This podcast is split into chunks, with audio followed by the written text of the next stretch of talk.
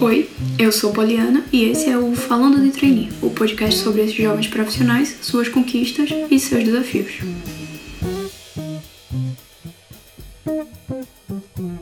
Então, vocês acharam que essa semana só ia ter um episódio? É, eu também achei. Mas enquanto eu editava o episódio sobre trainees em consultoria, eu percebi que estava muito grande e preferi dividir em dois, já que o assunto é o mesmo, mas são duas conversas que abordam perspectivas diferentes. Você já se perguntou se outros estudantes que se preparam para os trainees têm as mesmas expectativas e dificuldades que você? Eu me perguntava isso o tempo todo. E para esclarecer um pouco, a gente vai falar com o João, que está prestes a se formar e está participando dos processos na área de consultoria. Além disso, ele é o idealizador desses episódios sobre o tema. Foi o João que me enviou a sugestão de pauta através do Instagram do Falando de Trainee.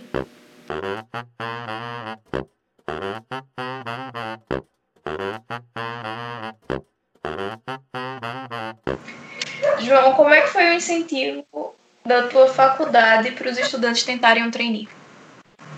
Bom, é, isso eu vou dar um feedback negativo da minha universidade agora. Eu fiz administração pública numa cidade que chama Araraquara, no interior de São Paulo. Então a gente tem pouco incentivo de estágio, de trainees, esse tipo de programa. Então, como eu fiz administração pública, meu curso é mais voltado para a área pública, para estágios, para concursos em área pública. Então, eu tive muito pouco incentivo para essa área é, do ramo do business, né? Então eu tive que ir por através de veteranos meus que já passaram por esse tipo de experiência, através de feedbacks de amigos meus que estão hoje estão muito bem nesses processos e pesquisando nesse momento de pandemia eu me encontrei, é, achei que seria ideal para estar esse processo de trainee.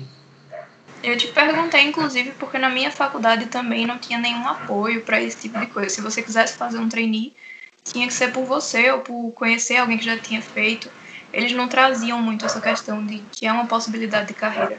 Sim, e apesar também da distância da capital que a gente vive, é, a imensa maioria dos trainees que a gente tem hoje em dia é São Paulo e Campinas. E vivendo no interior você fica muito distante disso, a sua realidade se torna um pouco mais distante. E ainda mais que o meu curso não é voltado para uma área é, empresarial, é, a gente fica ainda mais distante. Mas existem alunos de sucesso que seguiram nesse ramo e tem algumas palestras, alguns incentivos é, nesse tipo, nesse quesito da universidade, mas só. que eu vejo, que eu consigo me lembrar, foram só palestras que, que dividiram alunos de sucesso na área pública, é, na área acadêmica e na área privada. Eu vou aproveitar que tu falou agora de São Paulo, que é a maioria dos treinistas lá, e fazer um gancho para outra coisa que eu queria saber de tu. Como candidato, tu que gostaria de estar em outro estado para tentar processos seletivos ou tu acha que estar em São Paulo é uma vantagem? Eu acho que estar em São Paulo é uma grande vantagem. E gostaria também de ficar em estado, no estado de São Paulo, até porque eu moro em Santos, minha família reside em Santos, que é uma hora de São Paulo. Então, eu estando na cidade de São Paulo, consequentemente, agarro as melhores oportunidades e fico perto da minha família. Pergunto isso porque eu sou trainee, eu moro em Recife, sou trainee em uma empresa aqui em Recife. E foi o único processo que eu vi para Recife. Eu fiz dois cursos de graduação, então eu passei oito anos fazendo graduação. E durante meus dois cursos, esse processo que eu entrei foi o único que eu prestei para Recife. Todos os outros que eu prestei eram para alguma cidade de São Paulo Rio de Janeiro, e eu sentia que era muito mais difícil para alguém de fora, porque a empresa, além de tudo, ia ter que trazer a pessoa pessoa e ainda está passando por essa adaptação cultural. Com certeza, eu acho que você estando longe de São Paulo, até mesmo no interior, você larga um pouco atrás dos candidatos, uma certa desconfiança do empregador, alguma coisa desse tipo. Sim, sim.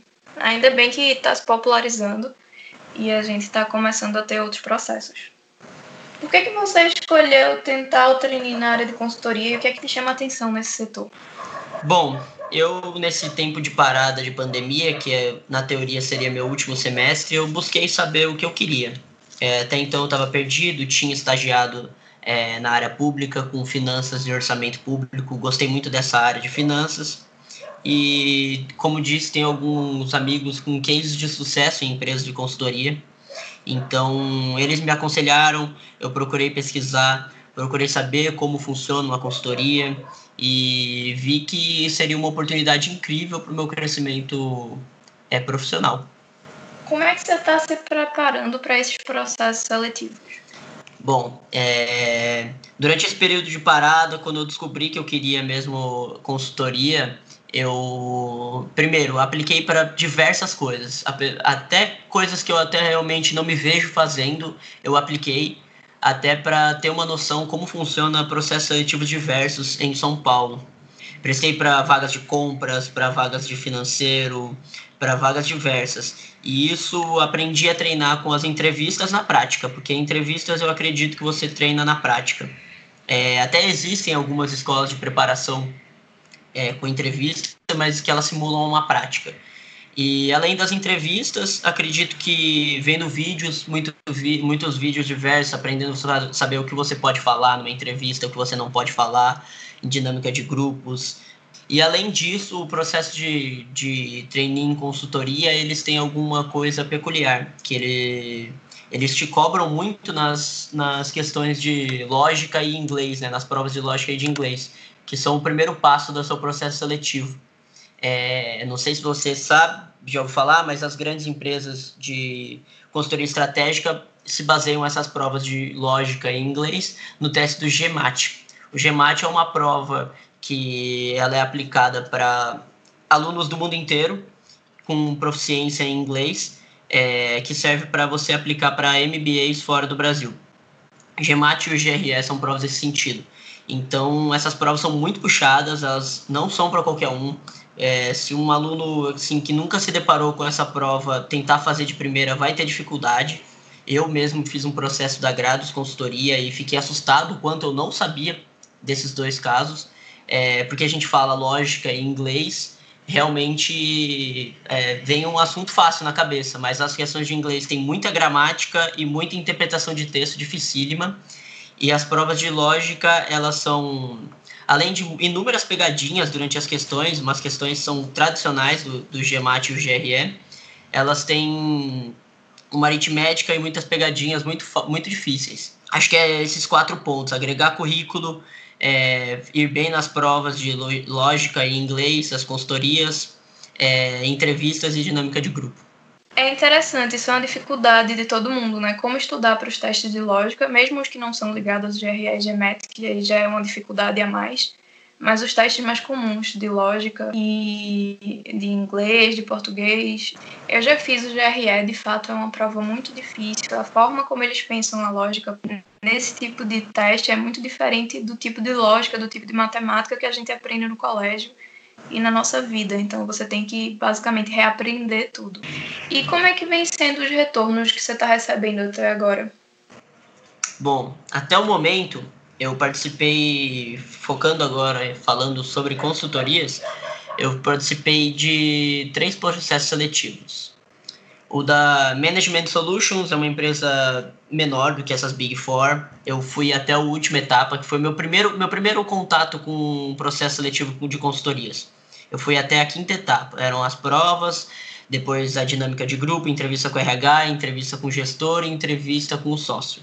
Fui até a entrevista com o sócio é, achei que tinha ido muito bem, mas eles me deram retorno falando que tinham uma pessoa melhor do que eu nesse, nesse caso. Ou seja, é, todas as etapas são muito concorridas, todas as etapas são, são traiçoeiras. Se você errar alguma coisa, se eles acharem que você não tem a, a ideologia da empresa, você está fora. Então tem que dar muita atenção para todas. E fiz esse processo que eu citei da Grados Consultoria, que é uma empresa de consultoria estratégica que é referência na área, né? E essa eu, eu parei no, nas questões. As questões me, me derrubaram. Foi aí que eu percebi que eu tinha que estudar mais para as questões de lógica em inglês. E agora tenho feito da UI, Ernest Young, e no, no, no decorrer do, do caminho. Eu fiz as provas e acho que foi bem, até porque eu treinei bastante para isso e vai entrar agora a dinâmica de grupo e depois entrevista, se eu passar. Eu acho que foram esses três processos que eu, que eu, que eu presenciei até o momento. E tomara que venham muitos ainda por vir, né? Tenho muitos ainda por vir. Eu acho que é isso. De consultorias, minha experiência é essa, é breve. E tem, fiz alguns outros processos também, como eu te falei, eu, eu prestei alguns processos para área de compras, para área financeiro, para área de consultor financeiro. Inclusive, hoje eu passei num processo. É, hoje não, né? Tem umas três semanas. Hoje eu sou um consultor financeiro pela W1 Consultoria. É PJ, né? Então eu consigo me dividir muito bem os meus processos seletivos com esse novo, esse novo emprego. Meus parabéns. E isso é uma dica interessante, você fazer todo tipo de processo, mesmo que você queira uma área ou já tenha uma empresa definida. Primeiro porque você pode, durante o processo, terminar gostando de uma outra empresa e entendendo que talvez aquilo também faça sentido para você. E segundo, porque, como você falou, serve para treinar, serve para fazer provas, serve para ir para entrevista e treinar na, fazendo mesmo a entrevista.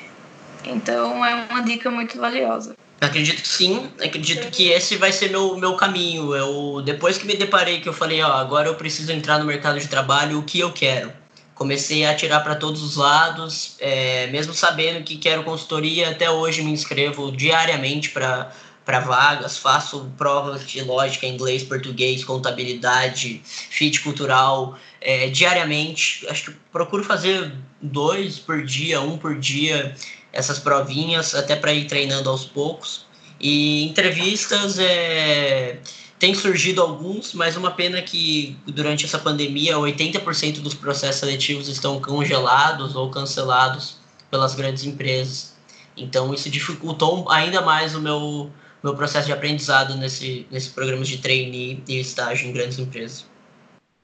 Eu te fiz essa pergunta porque é super importante o trainee, a pessoa que está aplicando para os trainees também, tem inteligência emocional, porque a gente vai receber muito não pelo caminho antes de entrar você vai receber muito não, e na hora que você entrar você também vai receber muito não, vai passar por muitas situações que vão ser difíceis.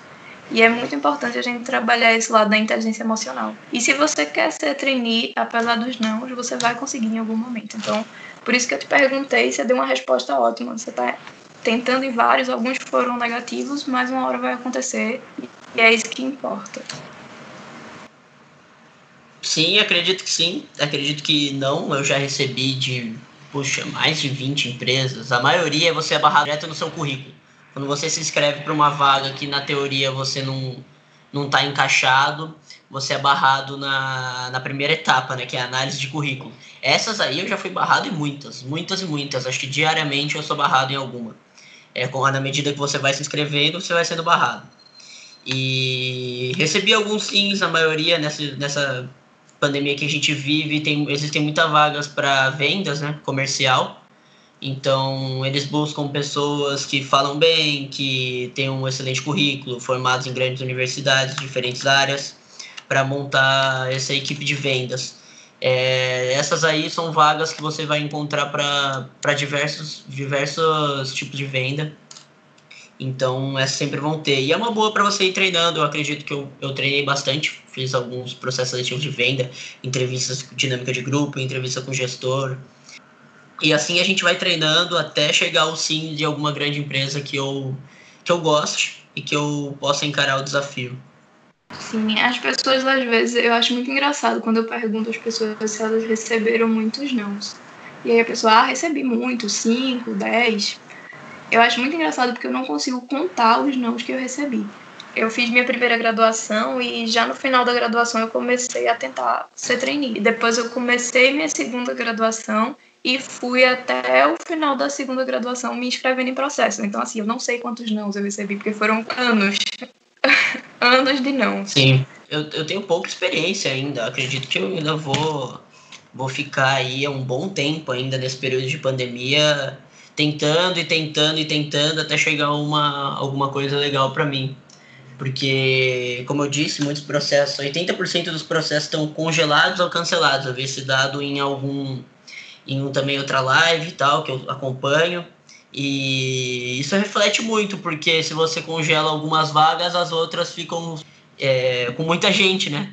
As pessoas migram de uma vaga para outra numa facilidade, o que torna a competitividade altíssima eu vou continuar levando não até chegar esse sim aí que não sei se vai ser milagroso, não sei se vai ser pela minha competência, mas uma hora ele chega. Com certeza chega, João. Eu queria agradecer muito a tua participação, te desejar boa sorte nos processos que você está participando. E espero que em breve você volte aqui para contar da sua aprovação, que esse sim ele chegue muito antes do que a gente imagina.